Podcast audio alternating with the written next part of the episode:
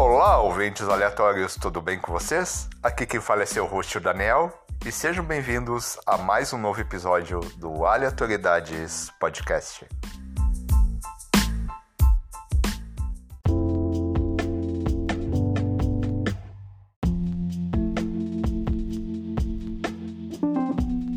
Hoje a gente recebe aqui a Núbia. Ela irá falar um pouquinho para nós sobre a cultura cigana. Espero que vocês gostem.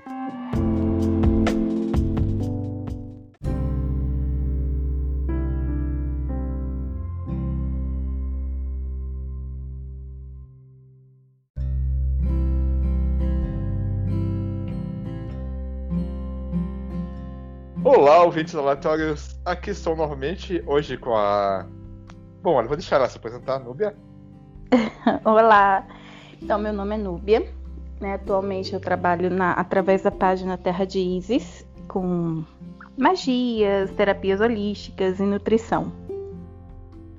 E hoje nós iremos falar um pouco sobre a cultura cigana. Quer dizer, a Núbia vai falar, eu só vou escutar. E você, assim como vocês, ouvintes. Enfim, a palavra é Isso. é tua.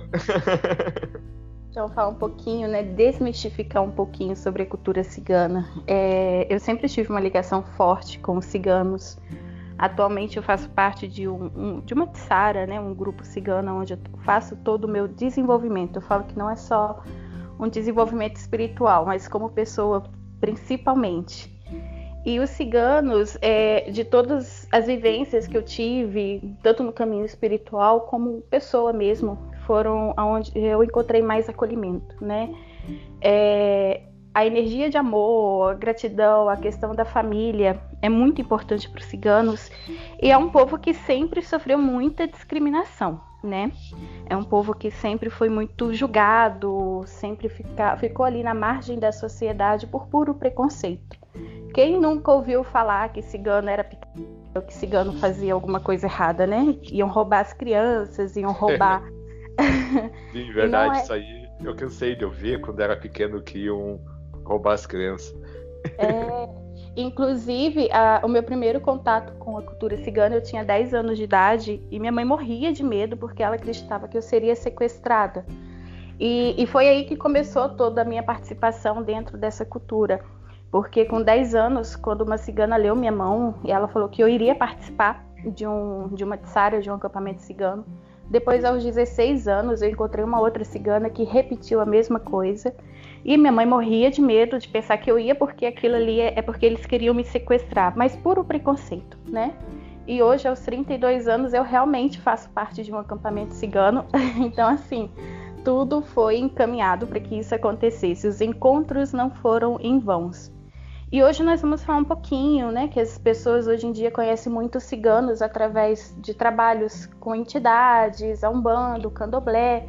É, algumas pessoas, quando perguntam minha religião, elas acreditam que ser cigana ou estar desenvolvendo dentro de um acampamento cigano é uma religião. E não é, né? Os ciganos, eles são de origem indiana, é um povo nômade, né, que passaram por uma questão de migração espontânea por um período de tempo. Acredita-se que aconteceu por volta de 500 depois de Cristo, a 1000 depois de Cristo. Não tem uma data específica, né, justamente por serem nômades.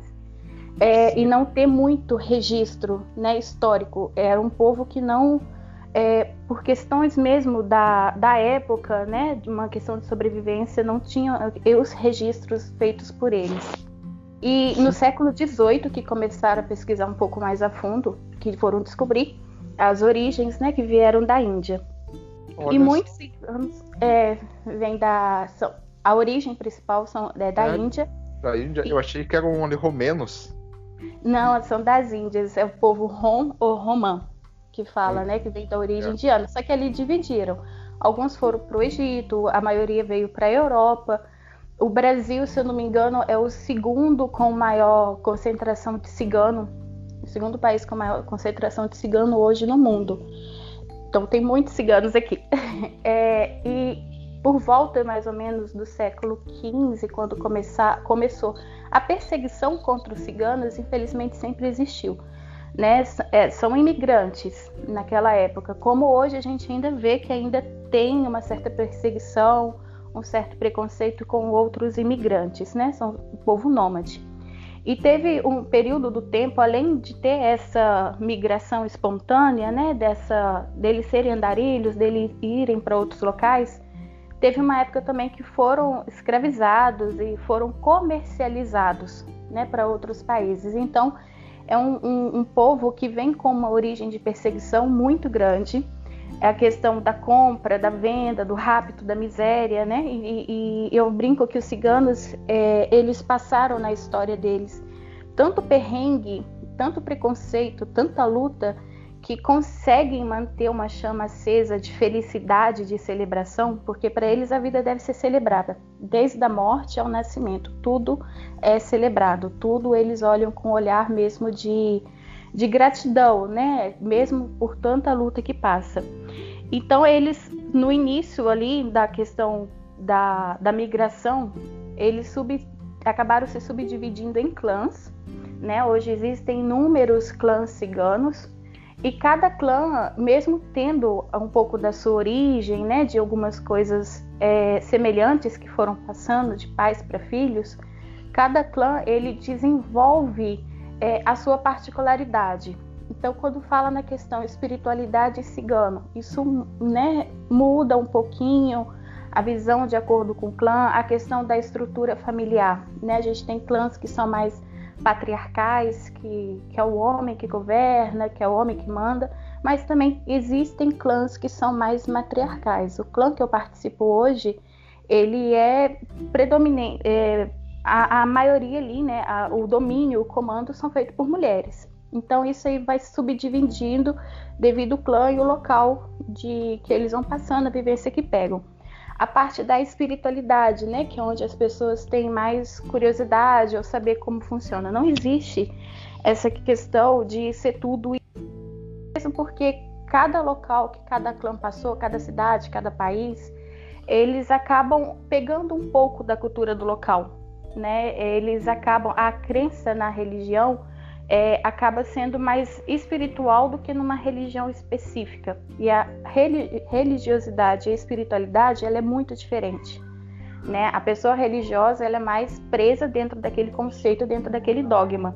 A pessoa, quando busca mais essa espiritualidade, ela acaba quebrando um pouco esses dogmas e buscando essa conexão mesmo com o divino, com a natureza, o que é muito presente nos ciganos né? Tudo, a grande maioria deles é voltada para essa conexão da, da natureza mesmo, a magia natural, que é o que eu falo, né? Que é o trabalho feito com os elementos, terra, fogo, água e ar, as fases da lua, que também eram muito utilizadas durante os ritos para cura, os ritos para prosperidade, para abertura de caminhos. Então essa questão de que cigano rouba, de que cigano é, vai sequestrar criança, vai passar perna, né? São enganadores. Isso tudo vem justamente ali por volta do século XV, quando teve o auge da perseguição contra os ciganos, que é bem justamente a questão que a gente vivencia de, de uma forma de preconceito, uma forma de racismo, né? Aquilo que você não conhece, você teme. E eles eram colocados muito como pessoas ruins justamente para que não ficassem na cidade, sabe? Como uma forma de expulsão, uma forma de retaliação, uma não aceitação. E infelizmente isso é muito comum, né? Essa crença repercutiu até hoje, o que eu acho uma tremenda hipocrisia também, porque dentro da vertente religiosa, espiritualista, é, eu já pude presenciar pessoas que dizem trabalhar com guias, mentores ciganos, mas ainda levam essa crença de que se você encontrar o cigano, ele vai ser picareta, ele vai mentir em alguma coisa. Então, assim, o primeiro passo que a gente tem que quebrar é essa visão, né? Isso não existe, isso foi puro preconceito, isso foi colocado justamente para que a gente tivesse essa resistência, né? Uma forma de colocar a crença na cabeça da pessoa para que a pessoa não acolha aquela população. Que foi o que aconteceu e ainda acontece. Hoje menos do que antes, mas ainda acontece. É... durante, teve um, um, um, fato histórico também que ocorreu na, na Alemanha, que eles pagavam para caçadores exterminar ciganos, sabe? Então, assim, foram caçados mesmo como animais, sabe? E quem conseguisse capturar mais cigano, quem conseguisse matar mais cigano, era beneficiado, era tido como um herói naquele, naquele período ali, por volta de 1500 a 1700, que foi a época que teve mais violência, um, um massacre maior. Tinha outra coisa que eu tinha notado aqui também, que eu achei interessante da gente falar, além dessa questão né, da perseguição que sofre, é como que é o trabalho de, dos ciganos hoje em dia, porque a gente costuma imaginar que ciganos vão ser aquelas pessoas que vão andar sempre coloridos, né? Você vai identificar um cigano através da roupagem que usa, e não é bem assim. Aqui no Brasil, por exemplo, o Juscelino Kubitschek, é, ele é de origem cigana. A gente também é, ele é cigano, a mãe dele era cigana. Ah, o Dedé dos Trapalhões, né? O Dedé Santana, ele também é de origem cigana. Aquela cantora Rosana, ela também é cigana. Então, assim, é, é um conceito que a gente ainda tem muito na nossa visão de que é aquela população que vai agir daquela forma, que vai andar daquele jeito e que vai ter toda essa questão, é, essa crença limitante que a gente tem por trás.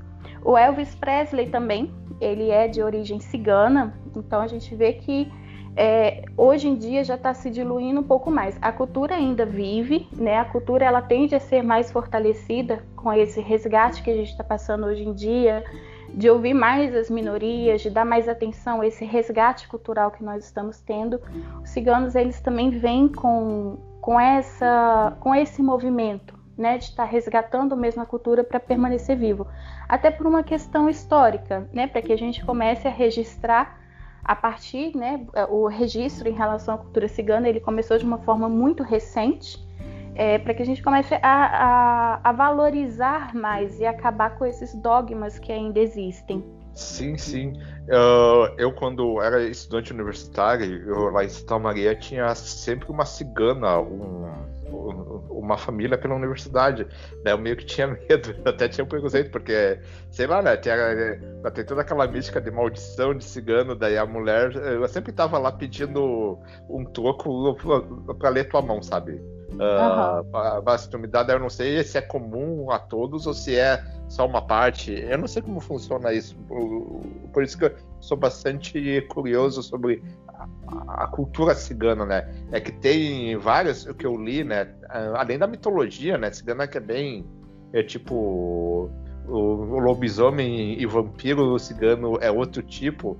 Até tem uma série de da Netflix, sabe, que trabalha bastante a mitologia cigana nesse sentido, que é, na verdade, nem uma série, é um, é um livro que eu tenho ele, que é o Rainlock Grove, daí se tornou uma série. O livro abrange toda a primeira temporada, daí a, daí a série tem, teve três temporadas, daí foi além do livro, sabe? Que é bem legal trabalha sobre a, até um dos personagens principais é de família cigana, é do é do acampamento cigano, daí toda a mitologia de monstros, de coisa é um, ela trabalha com a mitologia de monstros, com a mitologia que é da mitologia cigana, com a questão de preconceito do, do, da polícia lá, do povo contra os ciganos também. Daí aparece é bastante da questão do falecimento, da questão da comunidade se ajudar, como a comunidade é marginalizada,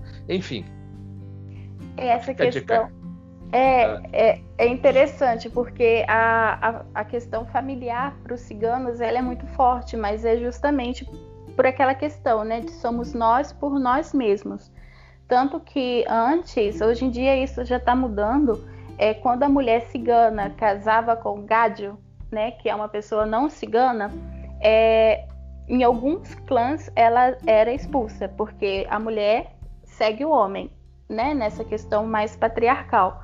É, então as mulheres elas tinham um pouco de dificuldade de casar com uma pessoa que não era dentro da cultura antigamente, mas por uma questão de receio também, né? Eles aprenderam muito a, a se virar, a se defender sozinhos, sempre estiveram à margem da sociedade. Agora, como, quando uma mulher não cigana casa com o cigano, ela ia junto, né? Ela passava a fazer parte da família justamente por essa questão de que a esposa acompanha o marido, como era antes. Então, era comum de mulheres que não eram ciganas, quando casavam com ciganos, de seguir a cultura, e de mulheres que eram ciganas acabarem abandonando, sendo expulsas do clã para seguir junto com eles.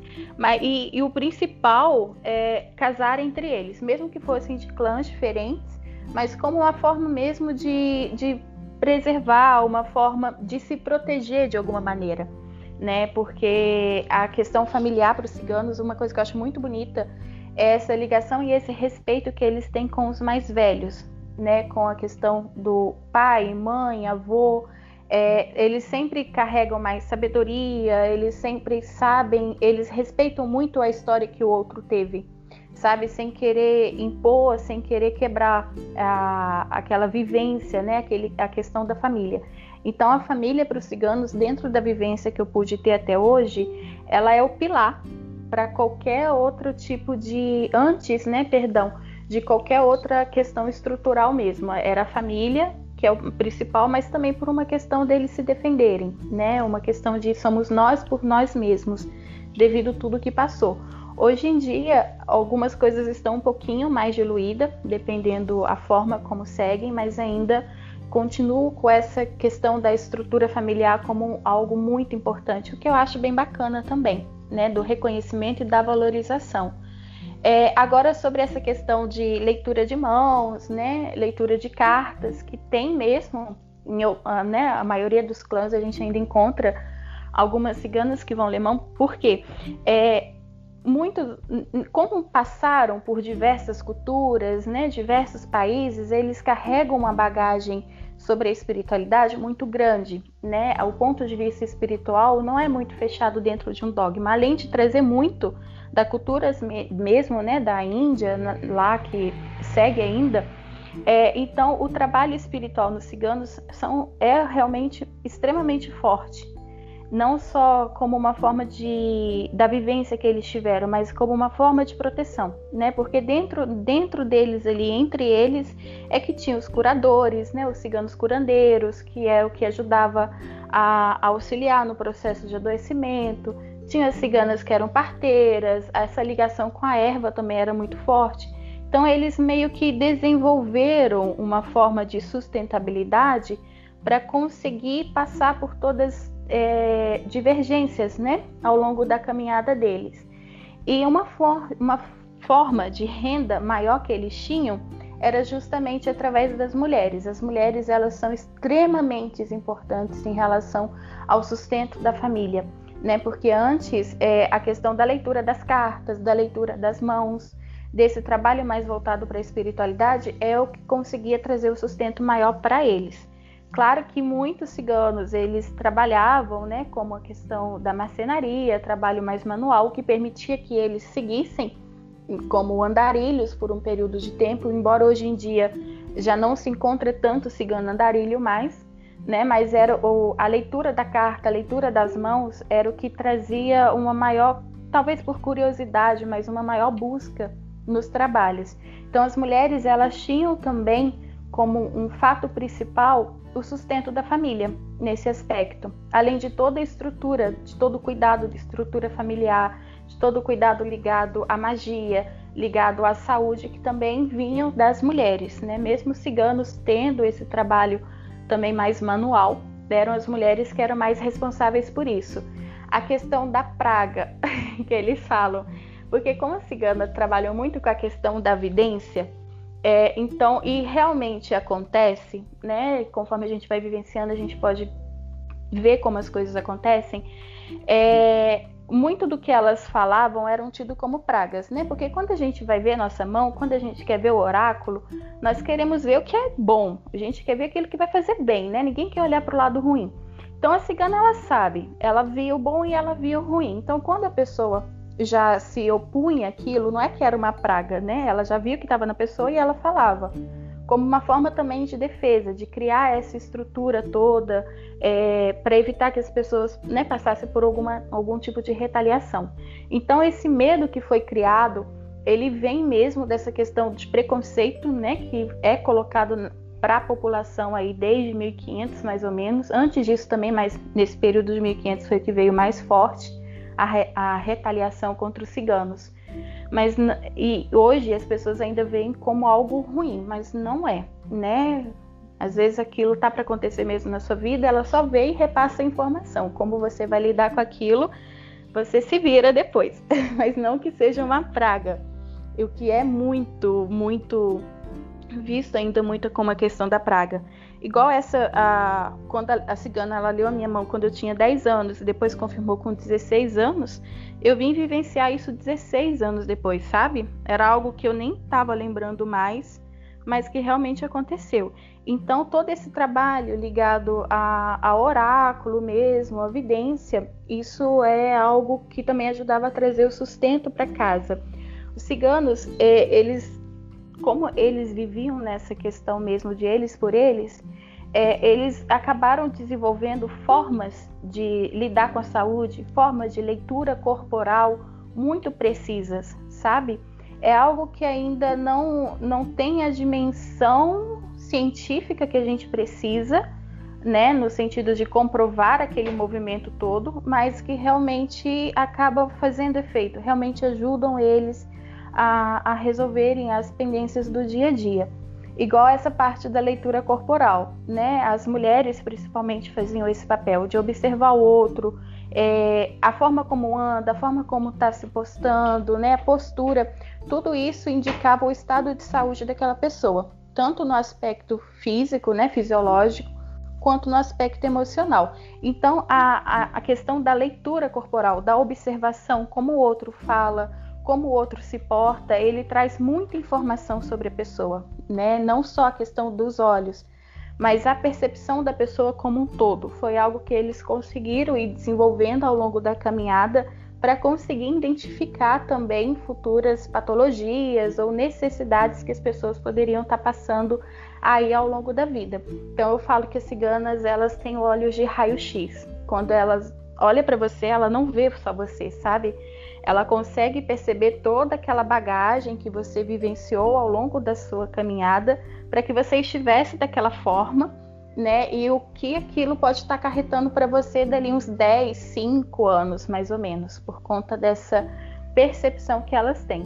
É a mesma coisa também ligada à percepção da natureza, as fases da lua, né? As estações do ano, períodos bons para colheitas, períodos bons para estar tá realizando os trabalhos. Eles têm uma conexão astrológica, digamos assim, muito forte, mas porque desenvolveram ao longo da caminhada a questão da, da observação, além também né, de todo o conhecimento que eles foram adquirindo é, com culturas, com, com outras vivências que eles tiveram mesmo, dependendo do local aonde eles estavam inseridos. Então eu brinco muito que o cigano ele acaba carregando um pouquinho do mundo nas histórias dele, né? Porque eles não pegam apenas a história daquele local, daquela de um local específico igual a gente. A gente vive na nossa sociedade, nós trazemos a percepção da nossa sociedade.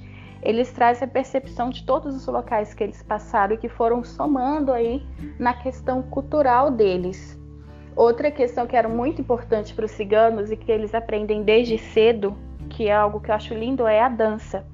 A dança como uma manifestação do que sente, a dança, a música, né? Tanto que eles associam muito à festa. E realmente é, é uma cultura muito alegre. Então, é, a questão da dança, que também era uma outra for, é, fonte de renda para a família, né, tanto apresentações de dança quanto as aulas de danças, eles foram é, eles utilizam, na verdade, em alguns momentos, como uma forma de expressão, né? Como a gente hoje em dia tem a escrita, tudo. Antigamente, é, como eles não, não registravam muitas coisas, eles utilizavam um pouco da dança, da música, para estar tá falando da vivência do que eles tinham, que é o, o que hoje é muito forte também nessa cultura. Perfeito, perfeito. Eu acho que Bom, olha, para finalizar, nós vamos fazer o episódio de hoje um pouco mais, mais rapidinho, mais curto, né? Devido eu tô com uma dor de dente horrível. Né, era só para nós matar um pouquinho da curiosidade sobre a cultura cigana. E se a Núbia quiser voltar mais tarde, a gente faz uma parte 2 mais completinha, se ela tiver disponível. Bem, bem, eu vou deixar se tu quiser finalizar com mais alguma coisa. Hum, acho que no mais de início seria isso mesmo. O, o mais é importante que eu acho é da gente reavaliar o preconceito que a gente tem, porque às vezes a gente nem conhece é, e acaba trazendo uma bagagem do que foi passado pra gente, né? Então vamos reavaliar, as coisas não são tão ruins quanto falam. É claro que sim, gente boa e gente ruim vai ter em todo local, né? Isso aí é normal. Mas acho que no período que a gente está vivendo, e ainda bem que as pessoas estão tomando mais consciência, nós precisamos deixar algumas bagagens de medo e de preconceito para trás. Né? Conhecer primeiro antes de julgar, que eu acho que é o principal. E, e, aqui no Brasil, principalmente pela quantidade de cigano que tem, a gente ainda vê que é um povo muito intolerante, o, o, brasileiro em si, né, em relação a essa cultura. Então tá na hora da gente acolher mais, né, deixar o preconceito de lado, deixar o julgamento de lado e buscar conhecer mais a fundo. Perfeito, perfeito. Uh, Nubia, você tem um site, um, um, um, perfil no Instagram, né? Que você faz o seu trabalho, você quer divulgar ele, hein? E pro pessoal Isso. te seguir, o pessoal te procurar? Bem, é, então a Terra de Isis, que a gente está reativando ele com mais frequência agora. Serão todos bem-vindos. Então tá, pessoal. Siga lá, procure a Núbia, chame na DM para conversar se tiver alguma dúvida, alguma questão, ou queira algum trabalho. E é isso. Então, obrigado pela participação, Núbia, por ter topado falar um pouquinho da, da cultura cigana, que é bastante interessante. Um dia eu ainda quero falar sobre a mitologia cigana, que eu acho bastante fantástica. E é como eu falei do, da, da série tem na Netflix, que é Hemlock Grove, que eu também ali, ah, recomendo o livro, que é bem legal, bem legal mesmo. E é isso. Então tá, obrigado, Nubia. Obrigada. e é isso, pessoal. Tchau, tchau.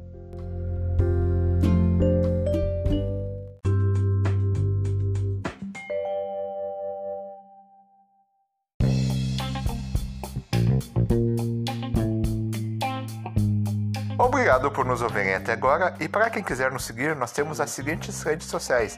No Facebook nós somos a página Aleatoridades Podcast. Também temos um perfil no Instagram que é o arroba Aleatoridades Podcast. E para quem quiser mandar e-mail, sugestões, críticas e tudo mais, mande para o e-mail aleatoridadespod.gmail.com aleatoridadespod com gmail.com e por favor, nos siga na sua plataforma preferida: Spotify, Google Podcasts, Castbox. Isso ajuda bastante na visibilidade do nosso programa. Isso ajuda bastante a trazer novos ouvintes. E para quem quiser ajudar financeiramente esse projeto a continuar a existir e quem sabe mais para frente contratar um editor melhor, nós temos um PicPay, que é o picpay.me barra aleatoriedades podcast, picpay.me barra aleatoriedades podcast. O link estará na descrição desse episódio. Isso ajudará nosso podcast a mais para frente melhorar a qualidade e tudo mais. Tem dois planos básicos, que é basicamente um cafezinho ou dois cafezinhos por mês. E cada plano oferece alguma vantagem, tá? É isso e tchau!